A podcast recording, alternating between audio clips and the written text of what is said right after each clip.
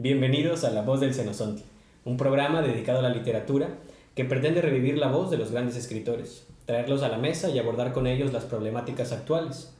El día de hoy toca revivir al escritor estadounidense Ray Bradbury a través de su cuento Y la roca gritó, un cuento escrito en 1953 que fue parte de una de sus obras más importantes, Fahrenheit 451, y junto con Crónicas Marcianas son parte del gran legado que nos ha dejado este, este autor. Ray Bradbury fue un escritor americano quien ha sido catalogado dentro del género de la ciencia ficción, aunque él no se reconoce como tal y tal vez sea interesante hablar por qué. Eh, es reconocido por la novela que acabamos de, mencionar, Fahrenheit 451, fue su novela más famosa y bueno, es como algunos sabemos, una de las tres distopías más grandes de todos los tiempos en el género literario, junto con 1984 de George Orwell y eh, con Un Mundo Feliz de, de Aldous Huxley. ¿no? Eh, bueno, vamos a hablar ahora de Y la Roca Gritó, este cuento del 53. Vamos a, ver el resumen, ¿no? En el cuento Y la Roca Gritó de Ray Bradbury, nos vemos inmersos en un futuro con los papeles cambiados.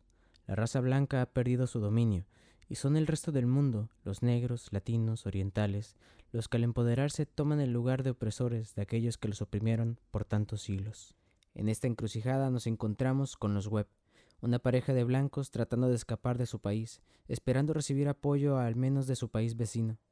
Luego de ser estafados y haber perdido su automóvil, ya sin combustible, se resignan a caminar rumbo al pueblo más cercano. En el camino son interceptados por un señor de tez morena que les ofrece transporte y que parece ignorar lo que ha estado pasando en el mundo las últimas semanas. Luego de darles esperanza y compartir sus ideas de lo que podríamos llamar una máquina de empatía, los web llegan a un hotel donde son bien recibidos por el dueño, al parecer viejos amigos. Les da hospedaje y los defiende de la muchedumbre que los espera afuera para deshacerse de ellos. No pudiendo evitar aquella ola de gente furiosa, el dueño del hotel solo les permite quedarse un día y les hace saber aquello que él siente en común con su gente, un odio por los blancos y sus innumerables privilegios. Al día siguiente, salen del hotel con la frente en alto y tratando de no perder su dignidad en esos últimos momentos que les quedan de vida.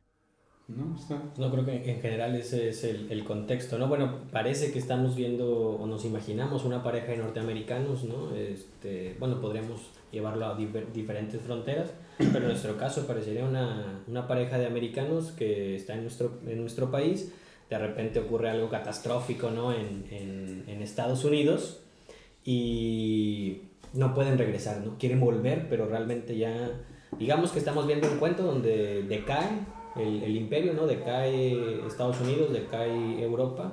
Y bueno, ahora qué pasa con aquellos blancos que se quedaron en, en los países que, pues, que habían oprimido, ¿no? O bueno, que, que, no se llevan muy bien con América Latina, ¿no? Este, ¿Tendrá alguna parte relevante del cuento, alguna parte que más les haya agradado? Es decir, yo me quedo con esto. Sí, yo me quedo con la roca. Esta, con el esta, título. Con el título, no, no, no saco más, me llevo la esencia de todo el título. Hay una parte donde lo menciona en el texto y se me hizo maravilloso. Eh, le encontré un, un fondo ahí, una explicación muy relevante o sea, a este título. O sea, viene siendo la roca como el objeto que, que los cubre, que los va a cubrir, pero no, no puede porque no se pueden esconder. Porque incluso la roca los delata, ¿no? Sí, sí, sí. Es una maravilla ese título, me llevo el título. Sí, no sé si sea la, ro la roca que no, que no puede o, o que no quiere, ¿no? Fíjate que a, a, mí me llama mucho la atención este, eh, esto que menciona Bradbury en el cuento, en el, en el que dice, eh, parece ser que ya no vamos a estar nosotros, o sea, cuando están hablando de los americanos, los americanos se referencian a ellos, se autorreferencian, y, este, y dicen, ya no, vamos, ya no va a estar esta, este símbolo o este personaje al cual le van a echar la culpa de sus desgracias, ¿no? Y, este, y eso se me hace algo muy interesante porque generalmente echamos la culpa a, a, esta clase alta, o sea, echamos la culpa de las desgracias del mundo a esta clase alta, ¿no? La pregunta que yo pienso deberíamos de hacernos es si realmente tienen la culpa o si es como un símbolo que ocupamos para, para eh, dirigir todos, todos los problemas. Todas nuestras fallas. ¿no? Sí, todas nuestras fallas que incluso hasta nosotros podemos tener. Pero, pero es algo interesante que, que, que, lo, que lo tiene ahí en el cuento. Mm, Interesante, o sea, decae, no sé, en este caso Estados Unidos, y bueno, vamos a ver si, si estamos así nosotros realmente por, por ellos o porque no sabemos cómo llevar las cosas, ¿no? Este, ahorita que Colin menciona el, el título de, del cuento, me acuerdo que las primeras veces que, que hablábamos de La Roca Grito, eh, por ahí salía una canción muy famosa de Nina Simón que se llama Sinnerman, ¿no? Hombre pecador. Y, y la canción tiene en su, en, en- en su estrofa y la roca gritó, ¿no? Eh, And the rock cried out, este, I can hide you, ¿no? Es un hombre pecador que quiere ocultarse bajo una roca y la roca le grita, no te puedo esconder. Y este, pensábamos que Ray Bradbury había tomado este, la canción y había hecho un, un muy, muy bonito cuento, este, pero ahora leyendo eh, intentando encontrar en dónde se había publicado Y la Roca Gritó, porque no hay mucha información. Pero resulta que Y la Roca Gritó se publica en 1953 y la canción de Nina Simón eh, 10 años más tarde. ¿no? Entonces, eh, parece ser que fue al revés. ¿no? Bueno, no- fue Nina Simón la que la hizo famosa, pero es original de un grupo eh, que se llama The, The Weavers en 1959, ¿no? seis años después del cuento de Bradbury. Y, y pues que parece que es al revés, ¿no? En este caso tenemos una canción muy famosa en, en el gospel en, en, eh, en Norteamérica que suponemos ha de haber, si puede, puede haber sido tomada ¿no? de, de- del cuento. Muy interesante. ¿Tendrán alguna, alguna otra parte o, o- o bueno, así como, como Carlos este, toma una, una interpretación, ¿qué podríamos interpretar con, con el cuento? ¿no? A mí me, me encanta el, el final. El final no es... Bueno, a, a mi ver yo lo entendí así, ¿no? Eh, eh, Esta persona intenta proteger a, las, a los americanos de una gran multitud que van a lincharlos.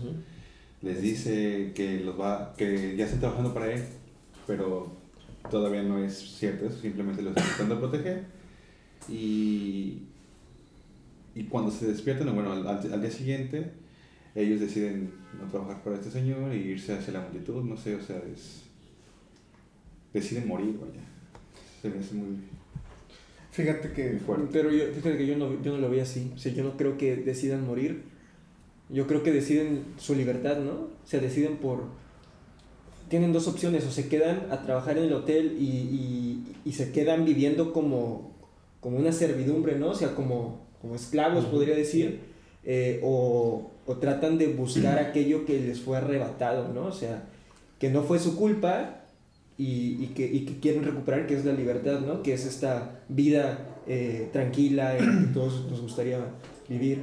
Yo creo que eso es lo que escogen, ¿no? Y no creo que Bradbury ponga sobre el cuento eh, el hecho de que hayan muerto, ¿no? O sea, no creo que hayan decidido ir a morir. Yo ahí difiero un poco. yo también difiero ¿Sí? completamente. A mí me parece que, o sea, sí, ellos saben que, que no van a sobrevivir. Me parece que, que con lo- los, los diálogos que tiene sobre todo él, él sí deja ver que él sabe que si se van, o sea, en la selva no van Sí, a pasar. sí, por, por, o sea, por las culebras, por los, por los que andan por ahí.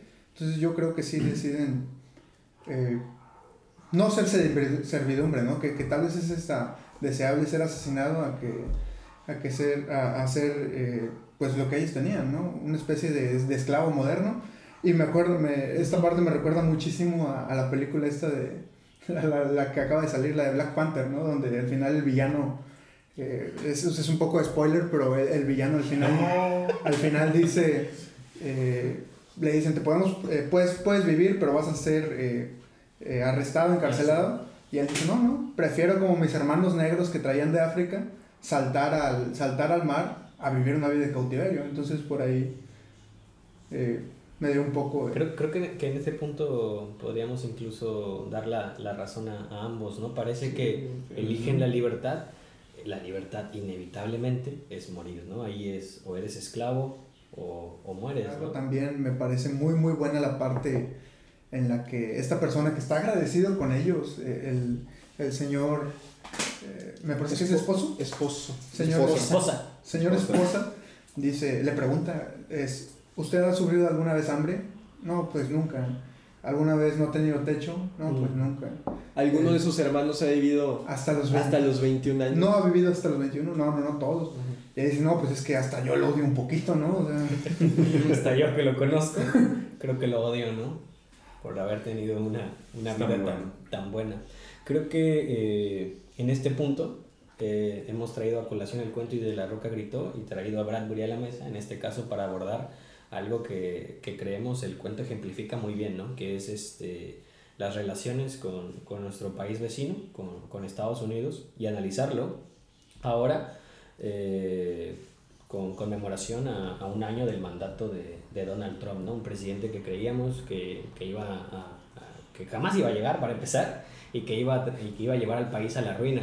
Entonces, creo que pongo sobre la mesa este, dos temas o dos puntos de, de vista para el análisis.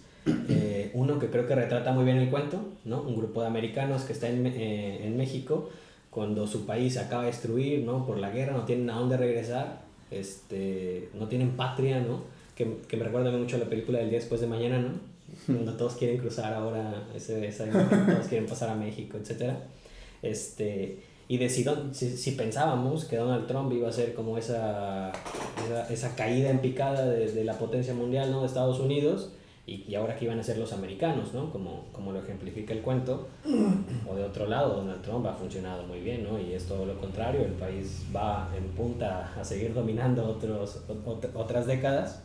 Y por el otro lado, cómo, cómo se viven, ¿no? Como si esta pareja de norteamericanos, imagine, imaginemos que sean latinoamericanos o negros en Estados Unidos, que creo que viven así, ¿no? Con algunas políticas de, de Donald Trump hacia ellos, queriendo repatriarlos y que buscan esconderse, ¿no? Que, que, que están prácticamente oprimidos, ¿no? Buscan esconderse bajo de la roca y la roca le dice, pues yo no, yo no te voy a esconder, ¿no? Creo que, creo que son dos visiones, este, eh, al menos interesantes, ¿no? Como, ¿qué, qué les parece, ¿no? ¿Qué, qué creen que nos pueda decir Bradbury a, a, a este, a este contexto?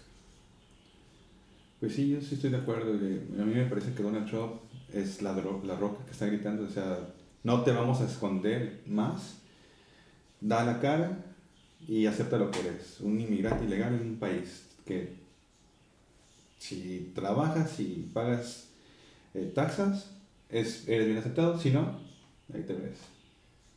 Pero es que, digo, se me hace interesante primero que nada porque no había visto estas dos eh, visiones superpolares, ¿no? Eh, sobre o los americanos son estos indígenas o es, esta gente pobre que, que se vincula en el cuento o, o al revés, ¿no? Eh, como que esta, esta esperanza, ¿no? Y, y yo creo que la palabra esperanza es una palabra mal empleada para esta esperanza de todos los demás países porque Estados Unidos fracase al tener a Trump en el poder y que ocurra una catástrofe similar a, a la del el cuento de Trump. Este, y coincido con lo que dice David, nada más que yo no creo que nada más, yo no creo que solo sea Trump eh, aquel personaje que ejemplifica la roca, ¿no? O sea, yo creo que hay muchos eh, habitantes en los Estados Unidos que creen que sí hay una amenaza frente a los inmigrantes, ¿no? O sea, una amenaza en cuanto a su trabajo, en cuanto a su calidad de vida, en cuanto al índice de delincuencia, por ejemplo.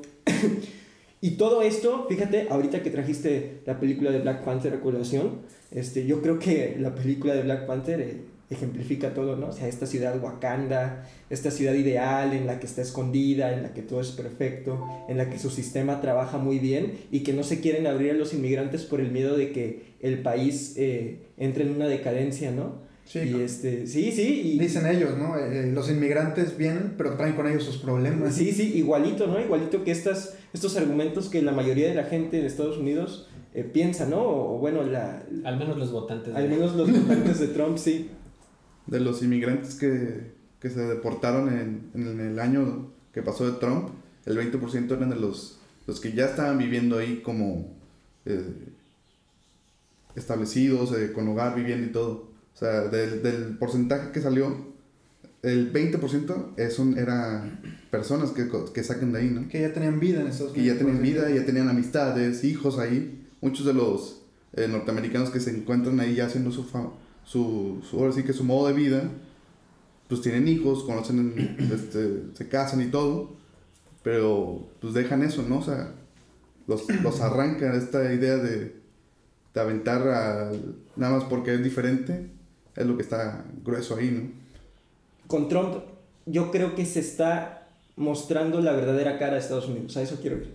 O sea, Sí, sí, eh, bueno, o sea, o sea, pare- parece ser que es que mucha gente apoya a Obama, ¿no? O sea, mucha gente dice que Obama es, eh, ha sido uno, uno de los mejores presidentes que ha tenido Estados Unidos, este, que, que sus políticas, o sea, muy- hay mucho, mucho apoyo a las políticas de Obama y de repente llega Trump y re- hay un rechazo enorme a Trump y parece ser que Trump no es eh, tanto peligro por los números que arrojan, por ejemplo, con los migrantes, ¿no? O sea, ¿qué está pasando? Eh, Es que Es la saber- pregunta, ¿no? Hay que diferenciar, el me el de los... tenemos a una persona, un presidente que es, que, que es moreno, o sea, que es negro, y que se pone de parte de todas esas personas inmigrantes. Sin embargo, por debajo del agua empieza a deportar y a deportar y a deportar. Y tenemos a una persona que es totalmente racista, que es una persona que es eh, controversial, Públicamente, públicamente. controversial en todos los medios, tanto televisión, redes Como sociales, internet, Twitter. Twitter, lo que tú quieras, y hace que la gente se vuelva más racista, o sea, que nazca, que renazca No. esta naturaleza de, las, de los americanos. ¿no? Es es, esa es a la pregunta que quiero llegar. ¿Estados Unidos se volvió más racista con Trump o siempre ha sido racista? No, Nada más que ahora se está mostrando una cara más, Pues, más yo- sincera, ¿no? Yo creo que ahí se Si el está... presidente sincero te da por sincerarte, ¿no? Pues, Pero creo que antes de, pues sí, ¿no? Si él lo hace, Eh, ya no, estás protegido. Aunque se dice Que si el presidente es negro, Políticamente correcto. Sí, ¿no? si el presidente es negro y sabes a, a decir que, que eres racista, pues... pues Entonces, no, si tenemos un presidente no como Peña bien. Nieto, ¿cómo seremos? Copetón. Pues es que Copetón, sí. Pues yo creo que lo, Comenzón está justificado, lo Pero- que pasa es que, bueno, lo que yo creo que pasa es que Trump eh, de pronto rompe lo que es políticamente correcto, ¿no? Y, y, y él es muy, él no está solo, pero Sí, espontáneamente eh, reacciona, ¿no? Y dice cosas como esos países de mierda, refiriéndose a Haití, Sí, sí, a sí, los sí, cuantos africanos, me parece, eh, a los latinos, como la escoria de, de- Sí, no, de. Estados Unidos. Entonces, yo creo que, que Trump es como, como aquello que los americanos siempre han pensado, pero no dicen, porque Claro. eh, eh, el contexto actual es, es muy, eh, muy de, de empatía con el otro, ¿no? Sin embargo, no creo que sea un, un resurgimiento de, de, de, por ejemplo, el racismo, sino más bien es algo que siempre ha estado ahí, pero, pero nadie se atrevería a alzar la voz públicamente para, para denunciarlo, para, para volver a, a- a esas ideas. Ahora, si, si él ganó las elecciones no fue por, por arte de magia, quiere decir que si, si no hay muchas personas que, que comparten públicamente sus ideas, en el fondo sí, sí las piensan, ¿no? Sí se ven amenazados por, por, por todo esto que él ataca. Eh, entonces yo creo que no es, no es, un, re- no es un resurgimiento de, de la nada, nace un odio, ¿no? Es, es algo que siempre ha estado ahí, pero que parecía que lo habíamos superado. Sí, no por eso, tuvieron pues- las condiciones como, como para ganar. Creo que una de las cosas importantes en, en, eh, en- en la materia de, de inmigración es que eh, tenemos por un lado a Obama, que ha deportado a muchísima gente, ¿no? Y en su primer año creo que más de los que deportó Trump. Sin embargo, hay, hay una diferencia por, por la cual se tacha, se, se tacha mucho a Trump, ¿no? O se le critica. Y, y es que si bien Obama deportaba a todos, a todos los ilegales, ¿no? a todas las personas que cruzaban la frontera, este, nos dábamos cuenta, ¿no? tenían poco tiempo que acaban de cruzar y se regresaban.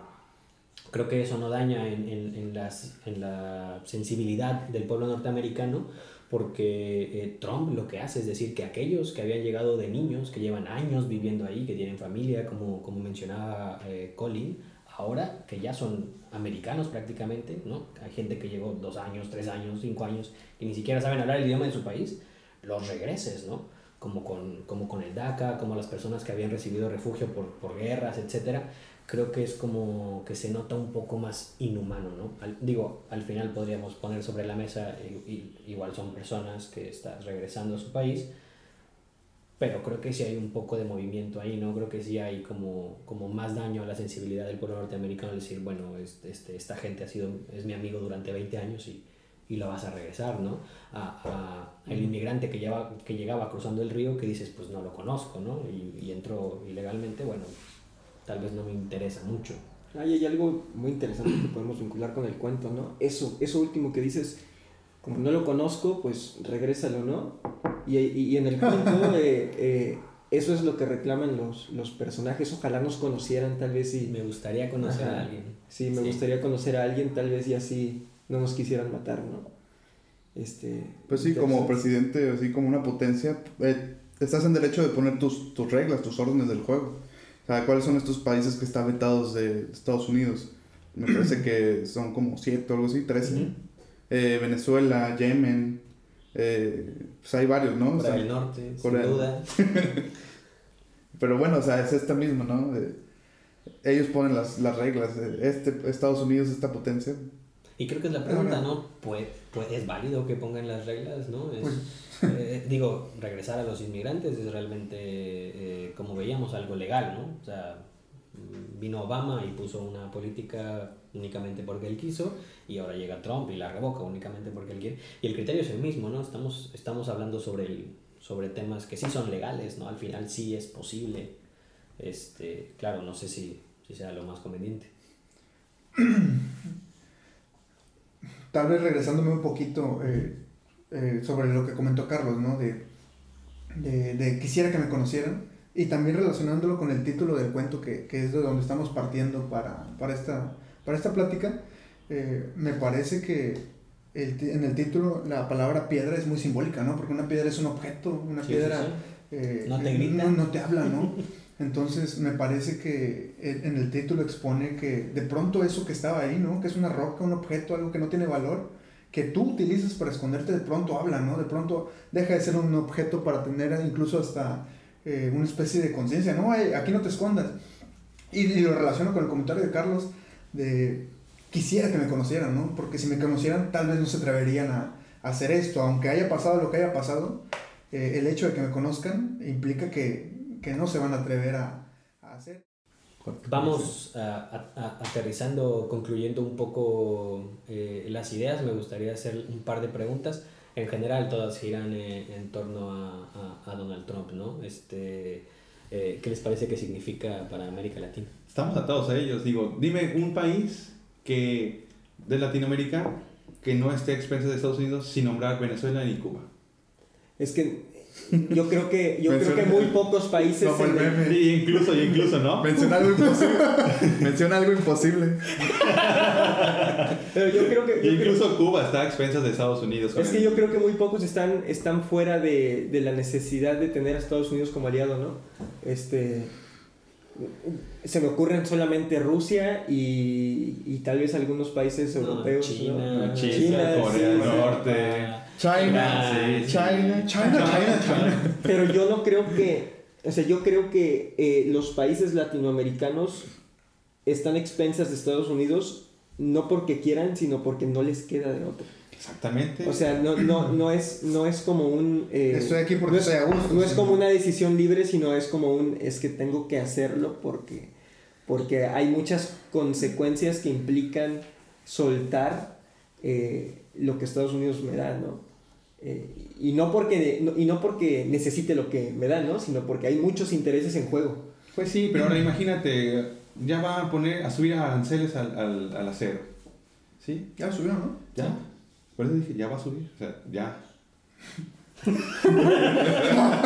¿Qué va a más, pasar, ¿Qué va a pasar más. con toda América Latina? Ahorita ya, ya lo subí. Y ahorita, joder, no. ¿Qué va a pasar? O sea, no podemos estar a expensas de Estados Unidos, a pesar de que no nos quede otro, que digamos este, este discurso que, que tanto ha rebotado, de que es que estamos porque así quiere Estados Unidos. Sí, o sea, es- no digo que no es, categóricamente, pero hay que entender que tenemos que buscar otras formas, ¿no? O sea, salirnos de, de esta gran sombra que, Sí. que nos hace ellos. A mí me. No sé, tal, tal vez me voy a poner un poco eh, del lado de Trump, ¿no? Eh, me parece que, que es como si Trump hubiera leído este cuento y, y- veo un, un posible futuro en el cual eh, la, la hegemonía de, de- Norteamérica eh, pueda tener un fin, ¿no? Y me parece que, no sé si sus actos todavía, pero al menos su discurso, sí es un estate quieto para todas eh, estos países que ellos consideran subordinados. Incluso creo que por ahí va su... El, ¿Por qué vende su, su, su discurso? Me parece que es como un recordatorio eh, de, de la conciencia de Norteamérica, ¿no? Nosotros somos lo más grande, somos... eh, Dios nos bendice. eh, y ustedes hasta cierto punto son eh, algo un poquito más abajo. Entonces, me parece que es el replanteamiento de, de, de un orden eh, mundial donde se está de moda, ¿no? El, el, todos somos iguales, el vamos a... Los negros de pronto tienen lo mismo que nosotros, los homosexuales tienen lo mismo que nosotros, eh, las mujeres tienen lo mismo que nosotros y Trump de pronto dice, no, no, no, esténse quietos, no, no, no, es, no, es por ahí la cosa. eh, incluso si yo fuera ciudadano americano, hasta es hasta es un poco seductor este, este discurso. hasta me odio un poco. Sí, hasta me odio un poco. Hasta me odio un sí, poco. ya hasta, hasta me, eh, me, empiezo a odiar, ¿no? Porque al fin y al cabo sí, sí, sí estoy mejor que ellos, ¿no? Y, y quién no me dice que dándole tantos privilegios a, a los que no los tienen por ahora, no, no va a haber un día en el que van a gritar que ahí no me esconda. Claro, se, se, se, se te van a acabar los tuyos, ¿no? Que creo que sí, sí juega Trump con esta política como, como digamos con, con Black Panther, ¿no? Este, no, se, eh, no se quieren abrir, ¿no? Es como una política proteccionista, ¿no? Uh -huh. Cerramos, hacemos muros, no, no hacemos nada, nos quedamos aquí y que, bueno, están como que disputando eso, ¿no? El hermano que quiere abrirse al mundo, etcétera. Este, está un poco belicoso, pero creo, creo que ese es el tema, ¿no? Y creo que Donald Trump pensábamos que los republicanos siempre estaban a favor del libre comercio, ¿no? del libre mercado, pero bueno, ahora llega un Trump que más que nada tiene una política de, de protección, ¿no? Hay que proteger lo que tenemos aquí, hay que levantar muros, que bueno, también es parte del discurso, ¿no? Es casi imposible, pero este, es cerrarse, ¿no? A, a, al resto de, de, del mundo. O sea, yo creo que es una cuestión de moda, es, es, es algo popular, eh, el hecho de pensar que un país se puede abrir eh, ante otros. Y que tiene ¿no? que, ¿no? Y que tiene que, exactamente, o sea, ¿en qué momento pensamos que mi país tiene que ver por otro país primero que, que, que, o sea, primero que nosotros mismos, ¿no? O sea, ¿cómo es que Estados Unidos tiene que ver por México cuando no está viendo por Estados Unidos mismo, ¿no? ¿No es acaso lo contrario? O sea, ¿no es, que, no, no es acaso que Estados Unidos tiene que ver primero por su gente y después tiene que ver por, por la, la calma, la paz de otros países, y yo creo que Trump eso es lo que está haciendo, ¿no? Eh, frente a este multiculturalismo que está de moda, pone primero a su país y dice, primero tengo que eh, satisfacer los intereses y las necesidades de mi pueblo antes de satisfacer la, las, las, necesidades y los intereses de los demás, ¿no? ¿Qué crees ahora que ya hemos analizado Donald Trump, el significado de Donald Trump para el mundo eh, y para América Latina? ¿Qué te parece que quiera significar para México? ¿no? En cuanto a México, habría que eh, preguntarnos ¿qué, quiénes somos los eh, nosotros somos el Trump de quién, ¿no? Y, y yo tal vez eh, podría preguntar o, o la, dejaría ahí la pregunta al aire. Eh, por ejemplo, nosotros cómo nos estamos comportando con, con las minorías, con, por ejemplo, el pueblo, eh, los pueblos indígenas, ¿no? Donde tal parece que hacemos lo que hace Trump, pero a nivel local, ¿no? Buscamos el interés del país y en asterisco ponemos a los pueblos indígenas, ¿no? Ellos son una especie de, de, relegados. Sí, como de punto y aparte. Sería interesante analizar justamente eso, ¿no? El tema de México, que tanto nos estamos comportando como Trump, pero bajo el discurso políticamente correcto de no decir que lo estamos haciendo, ¿no? Uh -huh. este, bueno, habrá muchas preguntas para aventar al aire, pero eh, por ahora vamos a concluir. Me gustaría dejar unas preguntas abiertas también para el espectador, y es si al final podríamos culpar solamente a, a una persona, ¿no? Si podemos hablar en este momento de Trump y decir Trump tendrá la culpa de muchas cosas que sucederán en el mundo, América Latina o México, y así como en el cuento, si podremos eh, culpar a, a, a, singularidades, ¿no? Como en este caso eh, los señores Webb o la, la pareja de norteamericanos, a quienes, si bien ellos no hicieron activamente nada, contra, eh, contra el pueblo mexicano, pues ahora van a pagar ¿no? por lo que se hizo durante muchos años o ha hecho otra gente. ¿no? Y es posible culpar a, a, singularidades, ¿no? es posible culpar a esta pareja, es posible culpar a Trump de lo que nos afecta. Eh, entonces, bueno, me, me, gustaría dejar esas preguntas abiertas. Por ahora dejamos descansar a, a Ray Bradbury y esperamos llamarlo, llamarlo muy pronto. Eh, me, me gustaría eh, concluir eh, dejándoles eh, una, una, canción. por ahora, gracias por escucharnos. Esto fue La Voz del Cenosontle y los dejamos con la canción de Cinnamon de Nina Simone. Oh, Cinnamon, where you gonna run to? Cinnamon, where you gonna run to? Where you gonna run to? All on that day. Will I run to the rock? Please hide me, I run to the rock. Please hide me, I run to the rock. Please hide me, Lord, all on that day. But the rock cried out, I can't hide you, the rock cried out. I can't hide you, the rock cried out.